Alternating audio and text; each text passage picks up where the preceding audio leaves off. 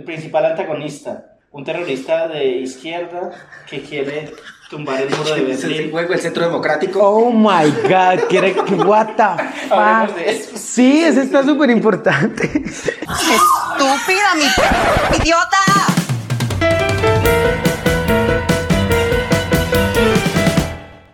Hola a todos y bienvenidos a este nuevo capítulo de Estúpida Mi Podcast, un podcast del Club de Lectura e Iconografías. Mi nombre es Jesús y hoy está conmigo Esteban. Hola. Sebas. Oli. Y hoy vamos a hablar justamente de los videojuegos y las representaciones de las poblaciones diversas en estos. ¿Qué juegos les gustaba jugar cuando eran chiquitos? Pues la verdad yo no tuve muchas consolas y mis computadores eran muy malos para poner juegos. Entonces... Tú tenías computadora estando pequeño.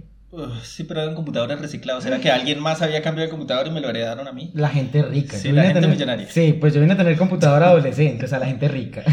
Y cuando era muy, muy pequeño jugué con el Atari. Soy más viejo que ustedes lo sé. Sí. El Atari ese, la palanquita, Sí. el botoncito rojo, ese. Porque mi hermano se lo consiguió, no sé con qué amigo de él. Y entonces jugaba con eso. Y muchos años después, Frente el Play pelotón. 1. El Play 1, que ahí fue cuando me enamoré de Silent Hill y de Resident Evil.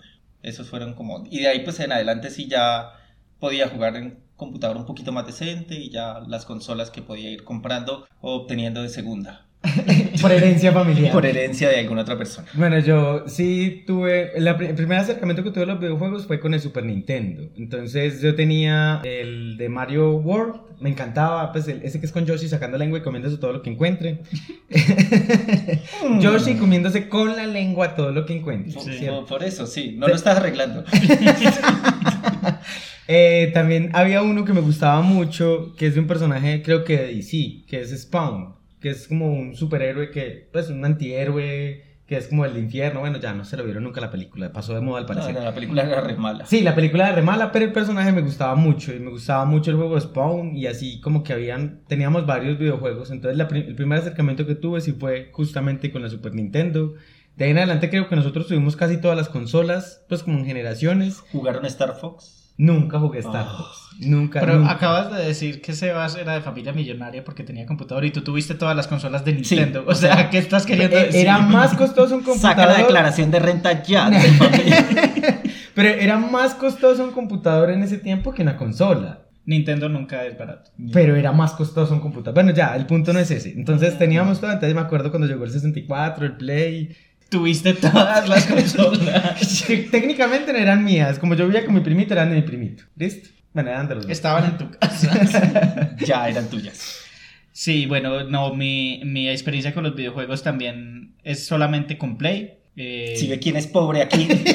Sí, inicialmente fue solo con el Play, ya en, en mi adolescencia mi hermano se consiguió un Xbox, por ahí fue cuando empecé como a ver eh, los videojuegos de Xbox, pero inicialmente yo soy un, un chico Sony, porque jugué mucho God of War, Chico, Un chico joven, Sony. joven. Un chico Sony. Chico. Me lo imaginé como en ropa interior allá modelando para el Xbox o algo así. no, el el Xbox es Play. eh, perdón, el. Play. Fuera del estudio, ya. Jugaba God of War, me gustaba mucho jugarlo con mis compañeros de colegio, mucho Crash.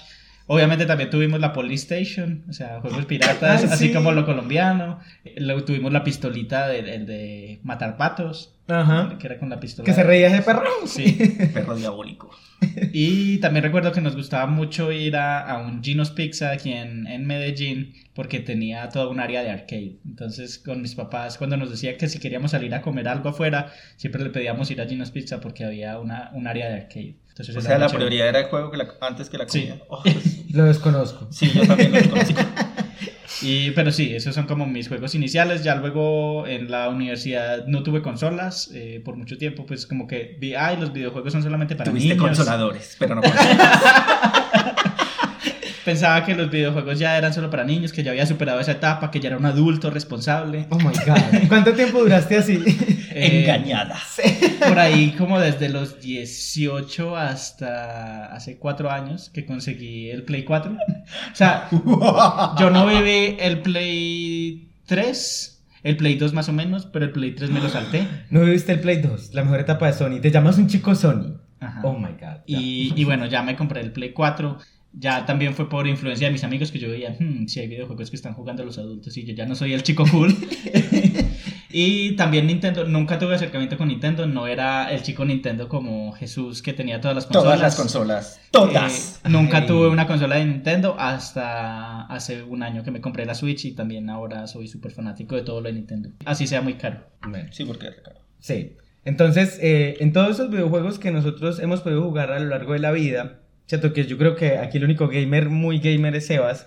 eh, también hemos encontrado... Gamer. Gamer, sí, gay John. Eh, hemos encontrado pues Así ponen en algunas- Grindr, ¿se han visto? No. No, usted no está en Grindr. Pero sí, soy gamer. Masculino por masculino. Nah.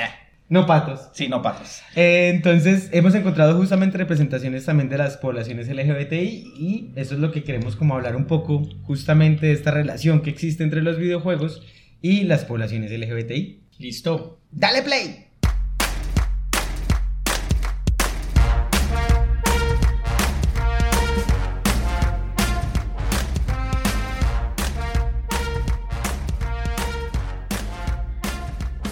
Bueno, entonces para empezar como a desglosar esto, como que quisiéramos saber un poquito de cuál ha sido la historia de estas representaciones LGBTI en los videojuegos. Bueno, esta historia es más bien reciente. Como bien sabemos, los videojuegos son de, de los medios de los que hemos hablado, el más reciente, el que tiene una historia que se puede condensar más fácilmente.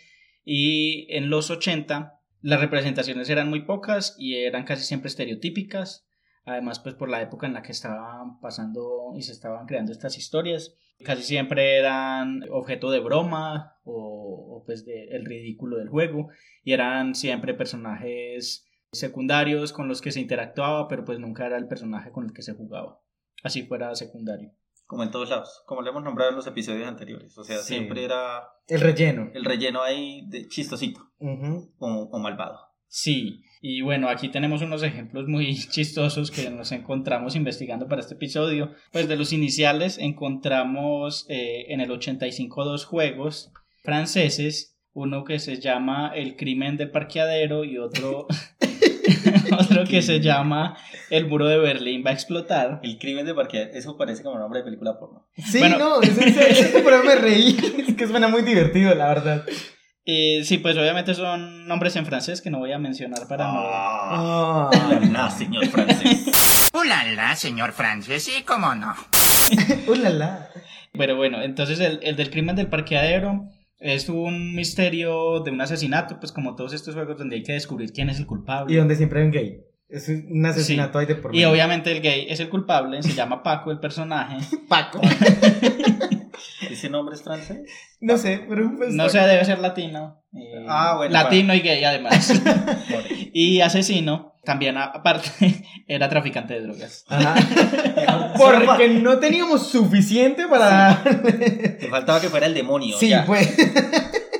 De ese mismo año, que creo que es de la misma empresa, sí, es de Foggy Software, está el de El muro de Berlín se va, va a explotar y donde el principal protagonista del videojuego es Carlos y es gay, eh, se identifica como un terrorista de izquierda radical que quiere derrumbar el muro de Berlín ¿What? Y la mayoría de, de la acción del juego eh, pasa en, en bares gays y en baños públicos. Oh, No va a derrumbar el muro de Berlín si se la pasa ya metido. Sí. O, bueno, al menos de que fuera una metáfora, pues quién sabe sí, qué claro. muro va a derrumbar. Terrorista de izquierda. que gay. quiere derrumbar el muro, por cierto. ¿Quién escribió eso? No sé. Bueno. Yo creo que fueron los estadounidenses, obviamente, pues. No, es francés. No, es franceses. francés. Ah, bueno, también estaban luchando contra la idea de, de izquierda. Sí, entonces estos son como de los primeros que encontramos, pero el que pues como más conocido se tiene eh, en- entre los historiadores de los videojuegos como la primera representación LGBT es un juego llamado Moon Mist que también es de este mismo género de pues que son como juegos interactivos, no eran juegos gráficos, sino que te presentaban una situación en forma de texto y tú ingresabas diferentes opciones y eso te va dando como Como el ICFES. algo así. Más entretenido. Sí, pero, pero- pero más divertido. Y aquí había un personaje que era Vivian, que se identifica como lesbiana. La historia de este juego es también descubrir el secreto de, de la... Emperatriz, es que era. eh, No, de qué más. La reina. Pero si era una duquesa o algo. Bueno, sí. Alguien de la realeza. Sí. Ya. Alguien de la realeza que se suicida y que era como la prometida de, de el personaje. Y entonces uno como interrogando a los diferentes personajes se encuentra con esta Vivian, que es lesbiana, pues es muy sutil la implicación, pero... eh, Nueve años después Ajá. lanzaron como una secuela y justamente en esa secuela ya ahí sí la mencionan como lesbiana, ¿cierto? Ajá. Pues ahí sí ya es lesbiana con palabra. Pero lo bacano de esta representación, a diferencia de las dos que mencionaste ahorita, es que eh, no se centran en el personaje malvado eh, gay y también siento que sí escapa al estereotipo. Yo creo que por eso también los historiadores la reconocen tanto como el primer- la primera representación LGBTI en videojuegos. Sí, porque las primeras caen mucho entre ya lo que ya hemos hablado de esos clichés de si es gay tiene que ser el antagonista y tiene que morir al final. Sí. O el chistosito y ya. El chistosito. Y también pasaba algo justamente cuando empezaron a llegar los videojuegos de Oriente y era que empezábamos a ver la, la transición entre la censura, además porque no es que estemos diciendo que en Oriente sean más inclusivos y acepten las poblaciones LGTBI, sino que sí tienen como una diferencia al manejar los géneros que nosotros tal vez no entendamos en nuestra cultura. Pero entonces los juegos que mandaban como Final Fight, que era de peleas, que era un arcade, era, habían dos personajes, Poison y Roxy, que originalmente eran mujeres. ¿Cierto? Esto no es una representación LGBTI, sino que es mirar cómo la censura convierte varias cosas en formas hasta divertidas. Poison y Roxy no eran mujeres, eh, eh, perdón, eran mujeres originalmente y cuando lo traen a Occidente, a la población de Occidente le parecía que era horrible que hombres cascaran a mujeres, particular porque somos súper machistas. A, ¿no mujer- a mujeres cisgénero. a mujeres cisgénero, entonces lo que dijeron, ah, no, entonces los personajes son solo dos hombres que les gusta vestirse de mujer. O sea, los, los convirtieron nomás para poderles cascar. Ajá, y para, que, en para que en. Estados Unidos pudieran cascarle a la mujer Pero si allá le cascan. bueno, en los pensando, no. pensando que era una mujer trans, era mucho más aceptable que pegarle a una mujer cis. que pegarle a una mujer cis. Además, Oh porque lo particular es que estos videojuegos siempre han traído esto. Mortal Kombat es un montón, es, uno mata a mujeres. Pues no está bien, no estoy diciendo que esté bien, sino que lo que estoy diciendo es que Mátennos a todos por igual. ahí Pero sí, está. este, pero sí este es- juego de Final entiendo. Fight también tiene como esa doble... Pues sí, es como una representación accidental, pero también muchas personas lo toman Ajá. como ejemplo de empoderamiento, porque bueno, sí es eh, de peleas, pero no es solo que la cascan a ella, sino que también es un personaje poderoso y bueno, y que si uno juega con ella puede ganar también. Sí, no, y lo irónico es que la población lo reivindicó después. Pues, Ajá. aunque su inicio haya sido esa censura, la población fue la que lo fue reivindicando poco a poco. Y el otro ejemplo de algo muy similar es lo que pasó con Super Mario 2, que fue en, en el 88. Y era que traía un personaje que yo creo que es muy popular en estos momentos, que ahora se llama Virdeta. Pero cuando lo mandan de Japón, el personaje se llamaba Birdo y era un personaje masculino que le gustaba vestirse de mujer. Para poderlo vender en Occidente, lo que hicieron fue decir, no, es una mujer. Es una mujer, siempre Sí, ha sido una mujer. Es- siempre ha sido una mujer, nunca ha sido un hombre. Pues una pájara, es, es como- un pajarito pájara. Es la pájara. Lo dijo con una seguridad, Sí, es una además- pájara. Además, lo que no entiendo, Virdeta es una pájara, tiene un- una cosa rara que bota como bombas. Eso no Sí, es... es como los animales raros de Mario. Pero, ¿pájaro? No tiene ni alas. Sí. Bueno, el punto... Estaba la pájara pinta. Estaba la pájara pinta a la sombra del verde limón. Ahí va mi último rastro de deseo heterosexual. El punto es que Verdeta era originalmente Berto, que era un hombre y lo pasaron justamente aquí en Occidente a que fuera una, un personaje femenino. Sí, y esto es importante mencionarlo porque muchas de estas representaciones vienen también de esa traducción. Bueno, vienen de videojuegos japoneses porque eh, tradicionalmente como la industria de videojuegos es o japonesa o estadounidense, pues la mainstream, ya vamos a ver luego las independientes. Pero lo que venía de Japón, como allá hay unas formas de referirse dependiendo de tu género y de tu estatus social en, en el idioma, muchas de estas traducciones cuando pasan a Occidente, pues obviamente pasan como a formas más digeribles para el público occidental y se pierden como todos esa- esos contextos y esas como diferencias. Sí, como estos juegos yo creo que hay un montón de ejemplos. Sí, ya en los 90 también hay otros ejemplos que empiezan a tener como más diversidad, pero igual siguen cayendo en el cliché. Hay uno muy famoso que es Rise of the Dragon del, del 90, donde hay un bar que se llama como el Domo del Placer. Suena súper divertido ese juego. podríamos montar un bar con ese nombre. El domo del placer. Y ahí atienden a hombres homosexuales y el, el protagonista conoce a una mujer que está posando como un hombre, que está posando como una mujer. Entonces, Es bastante confuso, Nunca sí. realmente sabemos qué es. Y está, eh, el personaje está puesto como para que el personaje piense que es la novia, pero al final es un hombre, pero al final es una mujer. What? Entonces es como si fuera una broma también. Oh my god. Es, es como genderception.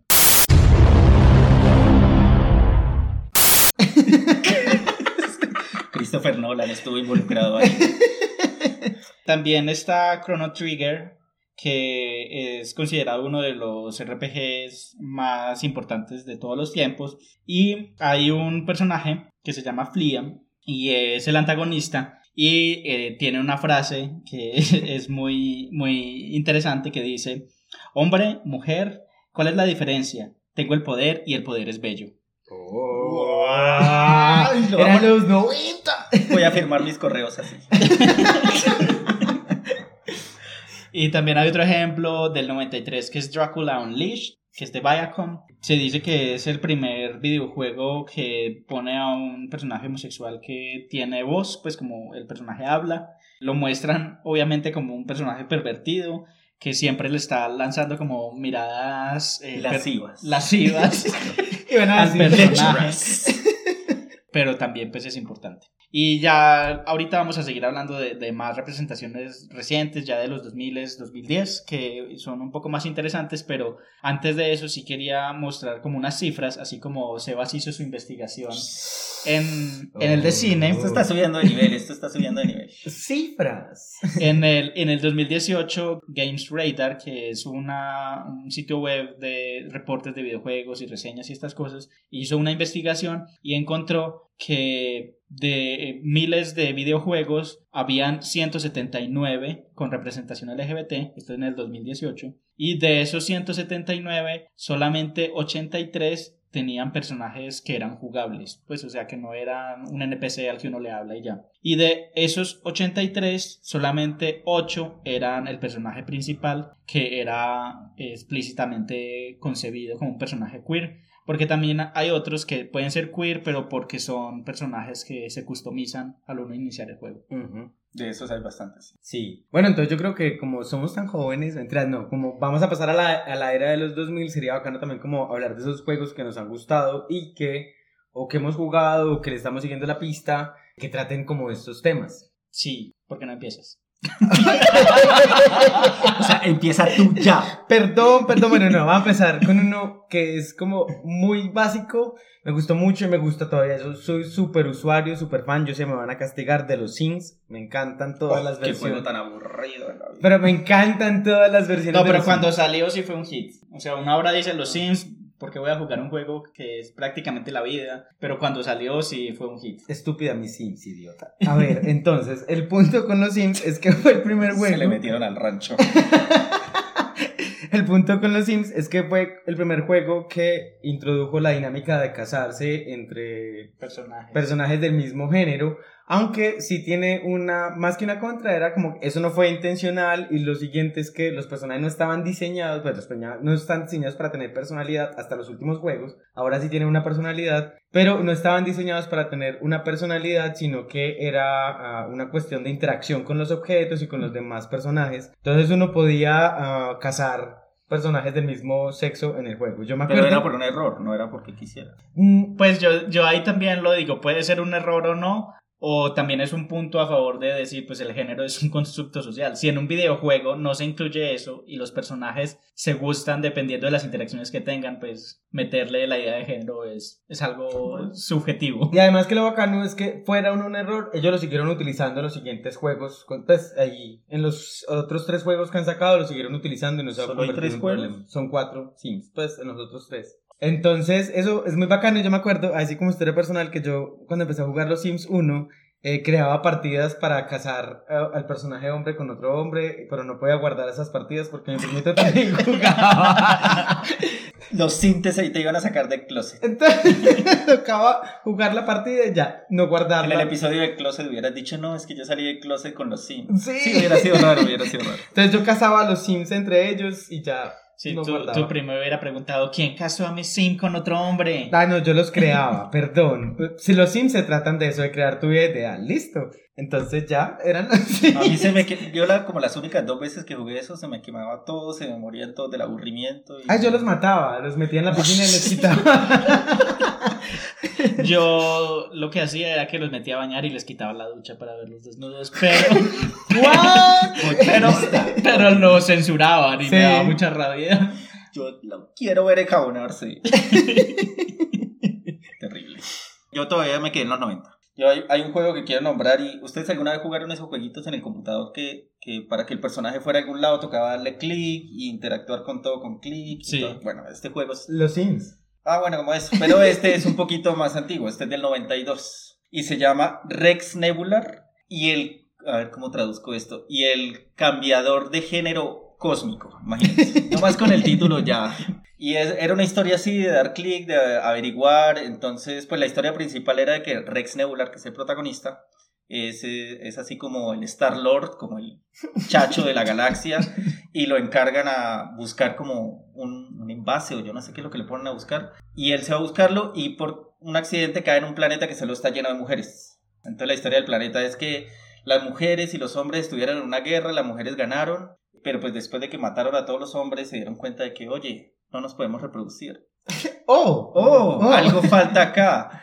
Entonces crearon este cambiador de género para que eh, por momentos eh, alguna mujer pues, o varias mujeres se pudieran cambiar de género y pues embarazar a las otras. Pero este man, pues el protagonista cae allá y es hombre, entonces está ahí en el, en el problema de que soy hombre y me pueden llegar a matar, entonces él en ciertas ocasiones se tiene que cambiar de mu- a, a mujer para poder eh, sobrevivir en el planeta. Entonces este juego me parece interesante porque juega con, con estos cambios de género, así como lo hacía Ranma y todo esto. Entonces ese juego me pareció interesante mencionarlo, por eso es del 92, Está muy bacano. Pues la idea de cambiar de género por necesidad. si no me matan. Es como lo que ven las mujeres. Sí. Bueno, yo también recuerdo eh, la experiencia con Assassin's Creed, que si bien inicialmente no tenía explícitamente personajes gay o pues LGBT, eh, recuerdo que en el segundo juego aparece Da Vinci. Y Da Vinci pues es un reconocido artista homosexual renacentista. O bueno, no homosexual porque en la época no existía este concepto, pero sí se relacionaba con hombres. Y en los juegos más recientes de Assassin's Creed, eh, por ejemplo, eh, en el que es en Londres, que no recuerdo este nombre en este momento el nombre, es la historia con dos hermanos, un hermano y una hermana, y el hermano mencionan que tuvo como una amistad conflictiva con alguien. Amistad conflictiva. Y, Yo tuve una amistad conflictiva con mi ex. They seem to be very good friends. y que no y nunca le muestran un interés amoroso por una mujer y esto nunca fue confirmado en el juego pero luego como extraoficialmente la empresa Ah. o sea una JK Rowling Sí. eh, la empresa dijo que sí que era bisexual y ya por ejemplo en, uno, de, en uno de los más nuevos que es Odyssey que es en, en la antigua Grecia uno puede jugar como uno de los dos hermanos no recuerdo los nombres y uno puede relacionarse con, indistintamente con hombres y mujeres dependiendo pues sin, sin importar si uno es el hermano o la hermana entonces, pues a, a medida que van desarrollando los juegos con los años, también se van complejizando estas formas de relacionarse. Sí. Yo voy a hablar de unos que no he tenido la oportunidad de jugar, pero les he seguido mucho la pista y he visto varios gameplays. Y es eh, Mass Effect y Dragon Age. No me acuerdo cómo se llama. Bioware, creo que se llama la empresa. BioWare que- es la empresa, sí, que es como reconocida como una de las que mejores representaciones tiene en los videojuegos. Y exactamente, yo creo que, por eso es que los quiero jugar. Porque, bueno, además he visto los gameplay y parecen como soft porn para, para gays con minotauros. Es muy bacano. sí, Sí, aparte porque creo que muchas de estas representaciones vienen de videojuegos de fantasía, del género de fantasía, donde hay diferentes especies, porque Ajá. precisamente en estos videojuegos y en estos como en estos contextos el género es algo que no importa tanto, porque pues hay tantas especies que hay relaciones interespecie, intergénero, inter lo que sea. Sí, en Mass Effect yo sé que si uno puede, el personaje, se- uno puede escoger con quién se relaciona, así como con Assassin's Creed. Entonces, si quiere eh, estar con un hombre, con una mujer, con un extraterrestre, con lo que... Minotauro. Un minotauro. No, pero, pero lo bacano justamente de, de estos juegos. Lo de estos juegos de Mass Effect y Dragon Age es que siento que le ponen como un extra a la construcción del personaje y es que el personaje tiene personalidad, ¿cierto? Incluso hay un personaje, creo que es en Dragon Age, donde el mago no, eh, pues él es gay, abiertamente gay, entonces él puede relacionarse con mujeres, pero no va a generar ninguna relación amorosa con mujeres, sino de amistad. En cambio, con hombres y con cualquier hombre del juego, sí puede desarrollar... Bueno, con cualquiera no, con el que le guste. Exacto, también, perdón, sí. Puede desarrollar una... No. puede desarrollar una, una relación amorosa. Entonces lo bacano es como que esa construcción que hacen de los O sea, que es explícita, que está intencionada. Exacto, y no es como tan gratuita como los Sims, que finalmente solo es el, el relacionamiento, sino que aquí es una cuestión de construcción del personaje. Y que también lo bacano es que no se centra la historia en eso. Pues incluso, y el personaje protagonista, que es este mago, pues es gay. Entonces no hay ningún rollo. Y lo bacano de estos juegos y de esta empresa es que ha sido como una de las únicas que ha logrado colocar estos juegos en el mainstream, ¿cierto? Como en la... En la en las grandes ventas sin que se le venga una avalancha de gente encima, pues, para Sí, que aparte es muy exitosa. Exacto. Yo nunca los he jugado, pero es que siento que ese Dragon Age es largo y aburrido. ¿Jugaste de esto? Pero jugué de Stranding, así Sí. que puedo soportarlo. Sí, yo, yo voy a seguir también con un juego que empecé a jugar, pero no he podido terminar porque se pone muy difícil, que es The Witcher, eh, The Witcher 3. Uy, sí. Y en este juego, Siri, que es uno de los personajes principales, es lesbiana o bisexual, no es confirmado porque se le preguntan una vez como por sus novios y ella habla de, de una relación con una mujer. Y esto está presente tanto en los videojuegos como en los libros, porque estos juegos están basados en una serie de libros de un autor polaco. Entonces también es como uno de, de las, de los personajes que se citan siempre en los listados de representación LGBT en los videojuegos. Yo nunca pude con ese juego. O sea, lo jugué un tiempo, pero me parecía tan difícil y era como la vida real, pero con magia. Tienes que adquirir experiencia para que te den trabajo, pero no tienes trabajo porque Sí. no. Tengo Ajá. experiencia, entonces no tengo plata y entonces no Y puedo- los guardias te pegan y te roban. Sí. No puedes soltar eso. Es Colombia, pero con magia. Bueno, ahora yo tengo el juego para todos los que están encerrados en su casa y Suéltalo. es el simulador de citas con daddies. O sea, sí, escucharme. Bueno, pues esto es una novela gráfica eh, como adaptada a un juego desde el año 2017, creo. Y pues la idea del juego es como uno crea su personaje, uno es un daddy y entonces uno se customiza, se pone el pelo que quiere, la panza que quiere, los- el abdomen o lo que quiera ponerse. Y la idea es empezar a tener citas con otros daddies. Y pues entre estas citas pues hay minijuegos y todo eso, pero o sea me parece muy interesante porque es, o sea la idea es muy loca. Pero es, el juego gráficamente es muy bonito, no lo he jugado, hasta ahora lo instalé, pero... Y es voy a- tu nueva obsesión. y es mi nueva obsesión, ahora voy a salir con puros daddies virtuales porque los de la vida real no salen. Pero sí, estos videojuegos de, de simulaciones o de novelas gráficas también es todo un mundo y todo un género, además porque muchos de ellos son producidos por, pues, por desarrolladores independientes y digamos que las representaciones más interesantes vienen casi siempre de, pues como de esfuerzos independientes y no tanto del mainstream, porque esto también tiene que ver mucho con la misma comunidad de fandom que no se ve reflejada como en estos videojuegos y dicen, bueno, pues yo aprendí y tengo mis conocimientos en, en programación, puedo hacer un videojuego que represente lo que yo quiero que esté. Y en estos simuladores y en estas novelas gráficas hay muchas cosas locas. Yo también conozco uno que es Hatoful Boyfriend, que es de simulación de citas en el que uno tiene que conquistar a todas las palomas de un colegio.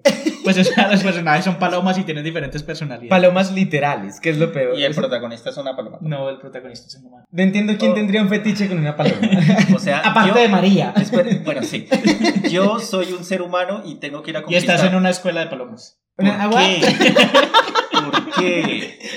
Porque así es Japón. Y después tengo que conquistar las palomas. La idea es conquistarlas a todas. ¿Para qué? Tienes que conquistar. Sí, pues tiene muchos, muchos finales. Si el diferentes. personaje se hubiera llamado Virgen María, hubiera sido perfecto, la verdad.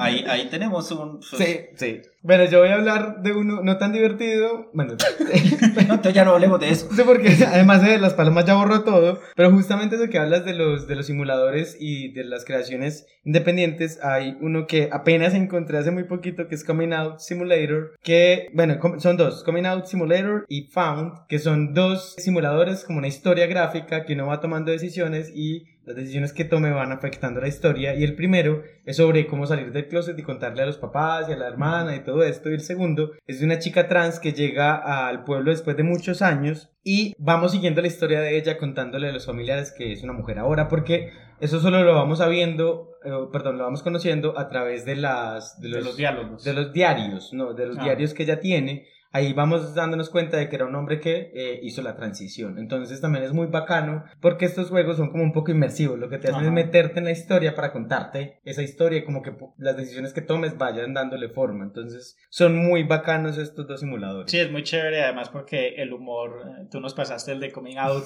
Simulator antes de, de esta sesión y los dos lo jugamos y es, es muy bacano porque aparte los chistes y el humor negro es muy Ajá. bacano. También en esta misma línea de juegos independientes voy a hablar de uno que me pareció muy interesante, no lo he jugado, pero pues investigando encontré este título que es Mi exnovio es un tirano espacial.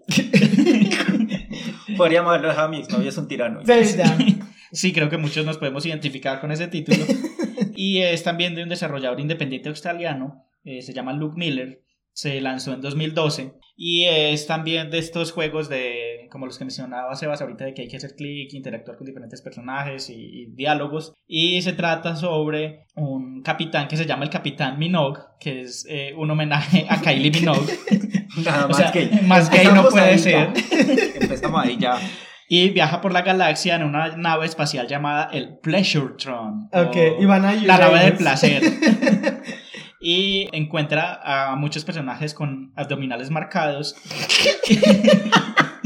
Y el personaje, el antagonista, es su ex malvado, super malvado, que está empeñado en apoderarse de todo el universo. ¿Cómo terminar con el recuerdo de tu ex de forma creativa? Es una forma de, de sublimar eso. Sí. Sí, ese man debió haber terminado muy mal con el ex, Sí, pero, bueno. pero hizo muy bien el tránsito, Sí, sí, pues no. haber creado un videojuego. Sí, no se fue a emborrachar. No, ni nada. todo. Va a crear un videojuego donde seas el villano malparido. Ay, perdón. bueno, para no hacerlo muy largo, voy a hacer una anotación de uno que este videojuego lo jugaba no por la historia, no conozco la historia de Grand Theft Auto, ninguna historia. Yo sé que es de, de ¿cómo se llaman? De gangsters. Mafioso. Sí, son mafiosos. Mira, qué poco sabía, solo que me encantaban los videojuegos de... Lo jugaba muchísimo. No, Oh shit. Here we go again. Pero me encantaba, era por Matar gente. Sí, literal, uno violar la ley y meterse en la ciudad donde no podía meterse. Pensé que ibas para otro lado con eso, pero bueno. No, violar la ley, violar la ley, meterse a las ciudades donde uno no se podía meter. Violar, meterse, todo. Sacar bazucas y dispararle a ancianas. O sea, el. Pero eso era lo divertido del juego, en serio. Sí, sí. Y me sorprendí mucho de que tuviese un DLC No podía hacer con otra cosa si no era con una bazooka. Sí, además volaban y te dejaban. Las viejitas eran las que más plata tenían en el juego. Ok. Entonces, bueno, y el rollo es que ellos tienen un DLC que se llama Grand Theft Auto eh, The Ballad of Gay Tony, como la balada del Tony, gay. Tony el gay. Tony el Gay, eso, eh, de Tony el Gay. Yoda, Yoda. Y era como que es una historia muy devolviéndonos a los inicios de los videojuegos de Tony, gay mafioso que maneja un bar gay, que es latino también, obviamente, ¿cierto? Y es súper malote, pero entonces el personaje le ayuda. Solo que una saga como tan machista como es Grande Fauto que tenga una, un DLC de esto, yo me quedé como... Aparte que, pues ahí sí se hacen como el no homo, porque el personaje jugable es un guardaespaldas de él. O sea, no es sí. directamente él. Para que los heterosexuales no se No se vayan sientan, a... sí. Sí, pues, es que además el juego es lo más machista que hay, pues uno tiene sexo como todas las prostitutas de la ciudad, también así es. Y, les pega- y después les puede pegar. Sí, entonces el juego por eso era divertido. pues, Entonces, por eso traje la o sea, en el juego Nosotros no apoyamos ese tipo En de... el juego podía ser. Estúpida, mi podcast no se hace responsable por las opiniones emitidas. Por favor. Bueno, ya.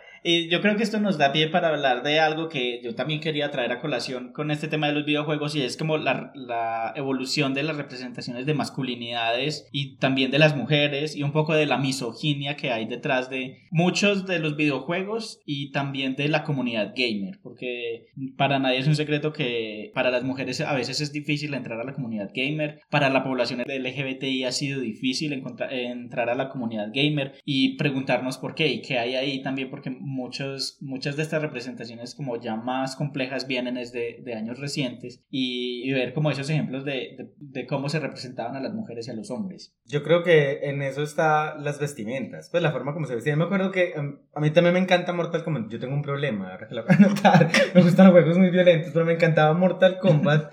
Y algo bacano de Mortal Kombat bacano, perdón, algo horrible de Mortal Kombat era la vestimenta de las mujeres, ¿cierto? Yo no- es, hasta incluso la generación del Play 3 era Mortal Kombat 9, eran los hombres pues vestidos con sus trajes súper puertotes y las mujeres tenían casi que una rayita tapando desde el pezón. Ajá. Y era, Así. era como así, literal. Entonces es muy particular ver cómo no solo eran Mortal Kombat, en muchas representaciones, incluso de los juegos de pelea más que todo, las mujeres eran como las super hipersexualizadas.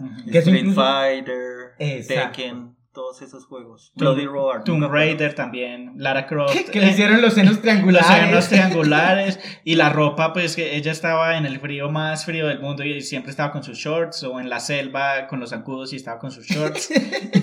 Ese desarrollador debía estar, pero excitado programando a Lara Croft. Y vemos que, por ejemplo, en las eh, iteraciones más recientes, la- las de Square Enix, ya Lara Croft tiene ropa que de, de verdad le sirve según la situación en la que está.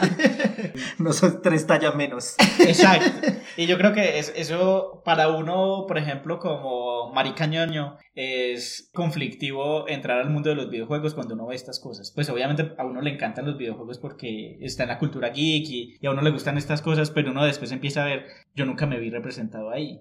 Y es, es muy complejo porque los videojuegos es algo que ahora es una de las industrias más poderosas económicamente en el mundo. Eh, se puede equiparar a la industria del cine y, y es importante que también empecemos a ver cómo están esas representaciones ahí. Sí, además es muy teso porque ese tema de la misoginia también. Duke Nukem, creo que se llamaba uno de los juegos Uh, de sí. Play, que era súper misógino. Pues era, ¿no? Incluso también lo bacano de ver los avances del tiempo es justamente eso, eso que hablabas de, de Tomb Raider, no solo pasó en Mortal Kombat, la última generación también ya las vistieron, ¿cierto? En las últimas generaciones ya las vistieron. Y también Duke Nukem volvió a sacar una nueva versión y creo que esta vez ya no funcionó, ¿cierto? Porque ya había pasado el tiempo de sus chistes misóginos. Ujú. ¿cierto? Como, sí, ya nadie le da risa a eso, pues. Entonces es muy particular ver ese avance que yo creo que todavía no se ha ganado mucho terreno, pero sí hablando también como de eso, de las conversaciones que se tiene entre la comunidad gamer, bueno, más que la comunidad gamer, como la realidad y la, la empresa Sí. que va cambiando esas dinámicas. Pero yo creo que es de los dos lados. Una es, sí, como la, la relación económica entre la empresa y lo que puede vender, y eso obviamente implica unos cambios, que si las cosas no venden, entonces cambian las historias de los videojuegos, pero otra también es la comunidad gamer, que pues para hacerla más receptiva, que no sea tan tan áspera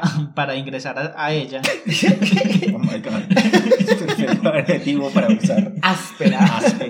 Sí, porque a mí me encantan los videojuegos y me encanta también la comunidad de compartir como eso, los conocimientos, el amor por los videojuegos y por estas cosas, pero sí hay que hacer esa crítica de que la Claro. comunidad gamer puede ser bien misógina. No, y eso se ve en los ejemplos de las recepciones de los juegos y todo. Pues eso es muy Sí. teso. Pues de todos los medios que hemos hablado, este es el que menos representación. Ajá. O las representaciones que tiene son bastante conflictivas. También, pues, eh, no solo hablando de las representaciones femeninas, también las representaciones de las masculinidades tienden a ir cambiando. Yo siempre pongo el ejemplo de God of War, que la- las tres primeras de God of War Era mata, mata, era mata, mata, mata, mata, el De monstruo, Goya, mata, mata, mata. y la venganza y ese el macho con rabia que quiere matar a todo el mundo y la más reciente que es God of War 4 ya es digamos le dan mucho más desarrollo al personaje ya es un hombre con un hijo que Es un quiere daddy. es un daddy o literalmente Te tiene- gusta, ¿cierto? Tiene la caracterización de un daddy, pero además tiene to- como todos sus conflictos de relacionarse con el hijo. Y para mí eso es como las nuevas masculinidades también, porque igual él sigue siendo fuerte y cuando tiene que pelear, pelea bien, pero ya le dan como estas complejidades diferentes de, de las nuevas masculinidades. ¿Nunca se enamoraron de un personaje de un videojuego? Sí, el de Uncharted. Ah, Nathan Ah, Drake. Ah, Drake, sí, Nathan- sí. o sea, aparte de sus chistes misóginos, en los primeros juegos era muy guapo. Pero eh, las representaciones de, de Uncharted son muy bacanas porque el personaje de Elena siempre ha sido independiente. En los últimos juegos hay uno que es protagonizado por... ¿Cómo es que se llama la...? Nadine. Nadine Y Chloe. y, y Chloe. Pues ya cuando Nathan se retira, el protagonismo se lo pasan a unas mujeres. Igual sigue siendo muy divertido. Y sí, yo también me enamoré de Jake. Cuando estaba buceando, que tenía como el traje que se le pegaba al cuerpo. Y le dicen a uno, busque rápido eso. Y él ahí, como que espere que le estoy morboseando las nalgas. No, a mí me pasó fue con Leon Kennedy de Resident Evil 2. Me parecía tan, o sea, En Play 1. ¿Cuál pues, era Leon? El... El policía. Ah, ya sí. Pero pues en Play 1 uno nomás podía verlo medio definido en las fotos. Medio definido. Eso eran. No, no, pero en el, en el gameplay Ah, eran todos puros cuadritos. Entonces uno no podía decir como que, uy, En la ¿cómo- cinemática. ¿Cómo me excita? Sí, en la cinemática. ¿Cómo me excita el cuadro 5? Pero en las cinemáticas o en, la- en las imágenes del juego, pues uno lo veía y yo decía, uy, ese man está muy bueno. Pero pues, y ahora en el remake que hicieron hace poco, pues ahí sí ya sale más definido y ya se puede morbosear mejor. Oh my god. Las ventajas del 4K. Sí, de 4K. Pero sí, ese juego me gustaba mucho. No me acuerdo que otro Drake, Drake también estaba. pues, Estamos también- hablando de misoginia, justamente. Sí, pero pues. Pasemos a temas más interesantes. y bueno, hablando ya, como para juntar un poco estas, estos dos temas, creo que dejamos un videojuego importante para el final que es Last of Us. Last of Us significa también un paso importante en la representación, tanto el primero como el segundo, más el segundo. Pero en el primero, pues también se muestra la, la revelación de que el personaje de Ellie es lesbiana en el DLC. Y aparte también estaba Billy, ¿era que se llamaba? El personaje sí, que sí. vivía en el pueblo, que también uno si investiga las cartas y eso se da cuenta que tenía una relación con, con otro man y el man no se lo aguantaba y se suicidó. Oh my god. Qué linda relación. Como todo en el poca- postapocalipsis.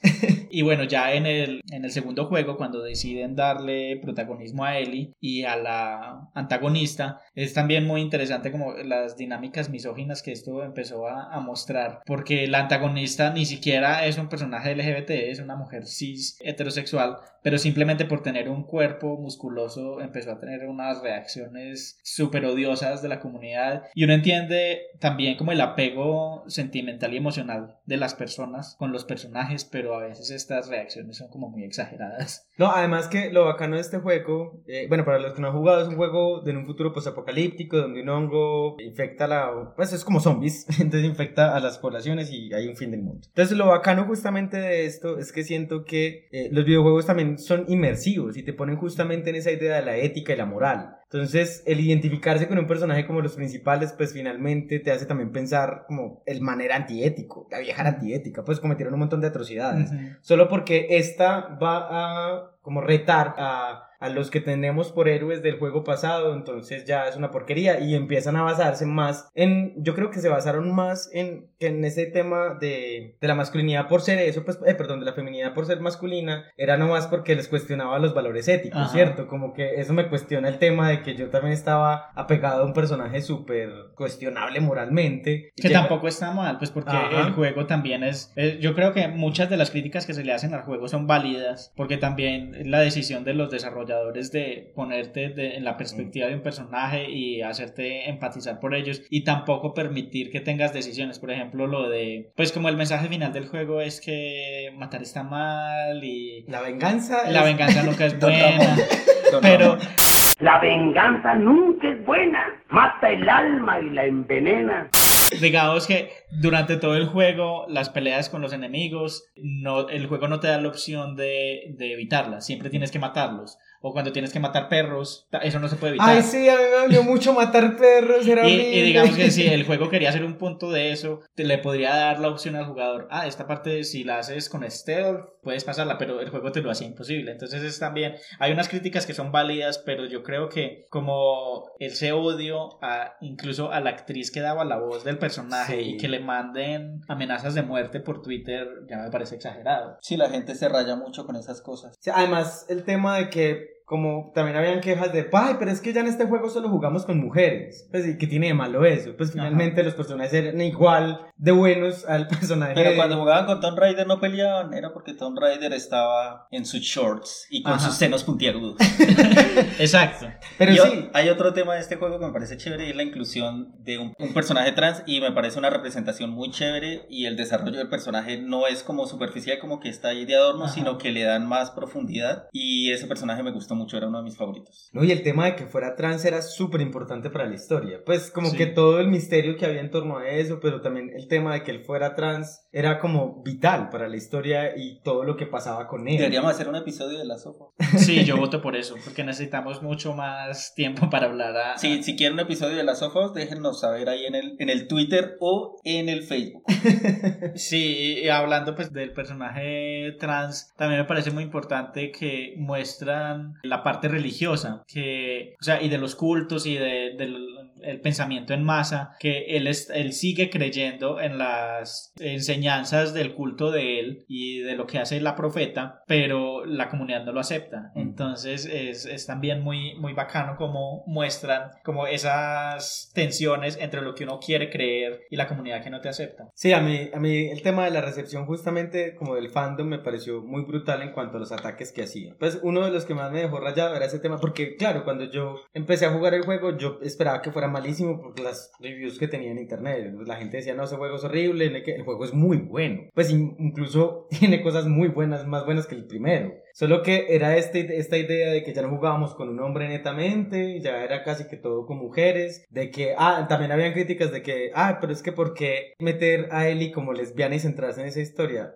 Es como, aquí voy a decir, casi digo una grosería, como, Nea, usted no jugó el DLC, Eli era lesbiana desde el primer momento. Entonces, como que esto no fue incluido ahí. Pero además es porque ya en el 2 es lesbiana y lo muestra. O sea, no es lesbiana y lo oculta. Porque mucha gente podría decir, ay, sí, que sea lesbiana, pero ¿por qué tiene. Háganlo en su casa. Porque tiene que besarse con una mujer, pues porque es lesbiana. Pero el sexo, lo tienen aunque no lo muestran, pues ahí hacen un cuadro a negro. Pero sí, pues esas cuestiones. Ya no sería un videojuego, sería una película porno.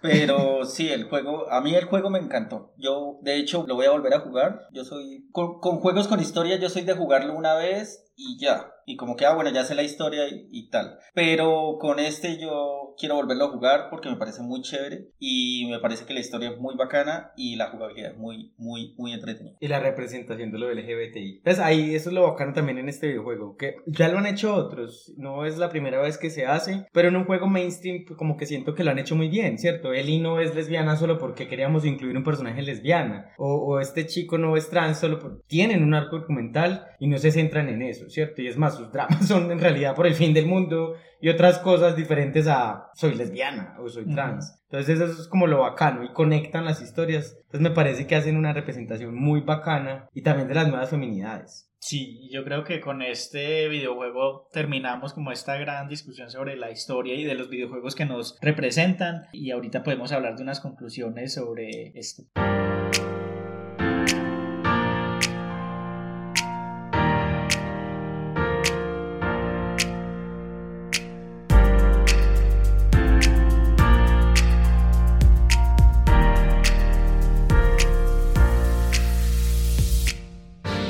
Creo que entonces, para terminar, vamos a sacar unas conclusiones y la que yo tengo es que ha crecido mucho la representación a lo largo de los años. Todavía falta un camino muy grande por hacer, sí, pero siento que ha sido muy positiva, al menos bueno, eh, en la creación de los videojuegos, al menos en los mainstream. Entonces me parece bacano que ya vistan a Tomb Raider o que exista The Last of Us y una historia que se base en personajes LGBTI, pues ya me parece que es una ganancia. Sí, que pasemos de lo indie a lo mainstream y que las representaciones vayan evolucionando. Lo otro que, pues lo que yo creo es eh, que estas historias pues no son solo como matar abuelitas con bazooka. Oh my god. No lo voy a cuando estaba más pequeño. Eso lo hace peor. o sea, ¿con qué clase de gente nos estamos juntando?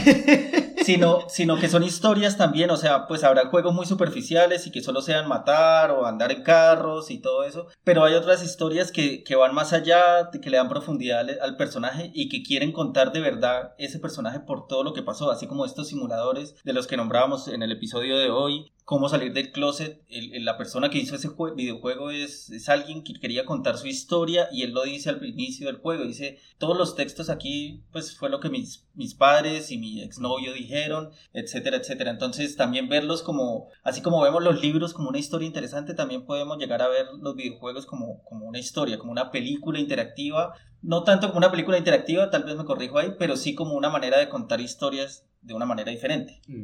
Sí, yo creo que eso es también lo, lo poderoso de, de, los videojuegos. Los videojuegos tienen un potencial muy grande por la forma en que empatizan con el jugador y cómo lo hacen a uno meterse en la historia. Entonces, sí, eh, a los videojuegos hay que darle mucha atención porque creo que es de las industrias que más desarrollo van a tener de ahora en adelante. Y yo también concluiría que parte del el trabajo de ahora en adelante es también con las comunidades y con la, la, comunidad gamer, los fanáticos, el fandom, porque también necesitamos que aparte de que la industria empiece a producir juegos más inclusivos, necesitamos que estas comunidades también eh, abracen un poco más la diversidad y la inclusión y que le hagan la vida menos difícil a quienes quieren ingresar, porque digamos que lo más chévere de, de, esto de los videojuegos, las películas, los libros, es uno poder compartirlo con otra gente y charlarlo y discutirlo y decir, ay, sí me gustó esto y lo otro, o recomendar. Y, y los videojuegos tienen muchas cosas bacanas para, para, comentar y compartir y pues nos perdemos de muchas opiniones si hacemos que la comunidad sea tan cerrada. Y bueno, aprovechando ya que esta conclusión habla sobre comunidad y fandoms, ya notarán que hicimos cuatro episodios muy especiales sobre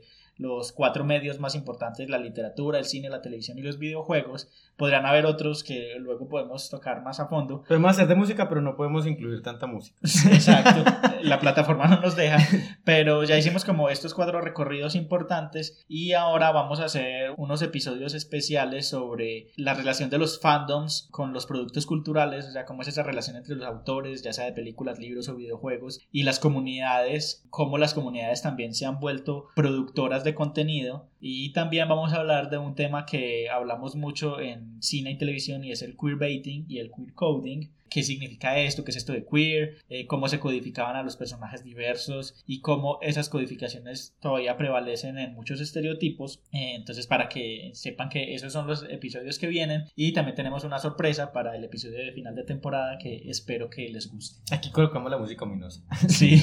Muchas gracias por acompañarnos en este ratico. Esperamos que les haya gustado el podcast. Recuerden seguirnos en Twitter como arroba estúpida podcast y en, el, en Facebook en la página de Club de Lectura Iconografías. Y nos vemos hasta el siguiente podcast. O nos y jueguen todos los videojuegos que dijimos. Sí, y busquen los más raros. Además, hay muchos muy raros. Sí, sean daddies. Yo ya instalé el del Daddy Dating. Así que puede ser que el siguiente episodio ya llegue con un Daddy. Ok, ojalá en la vida real. Para que nos pague el podcast y podamos Sí. hacer un estudio. Sí. Buena Lo grabamos en una caja. ¡Chai!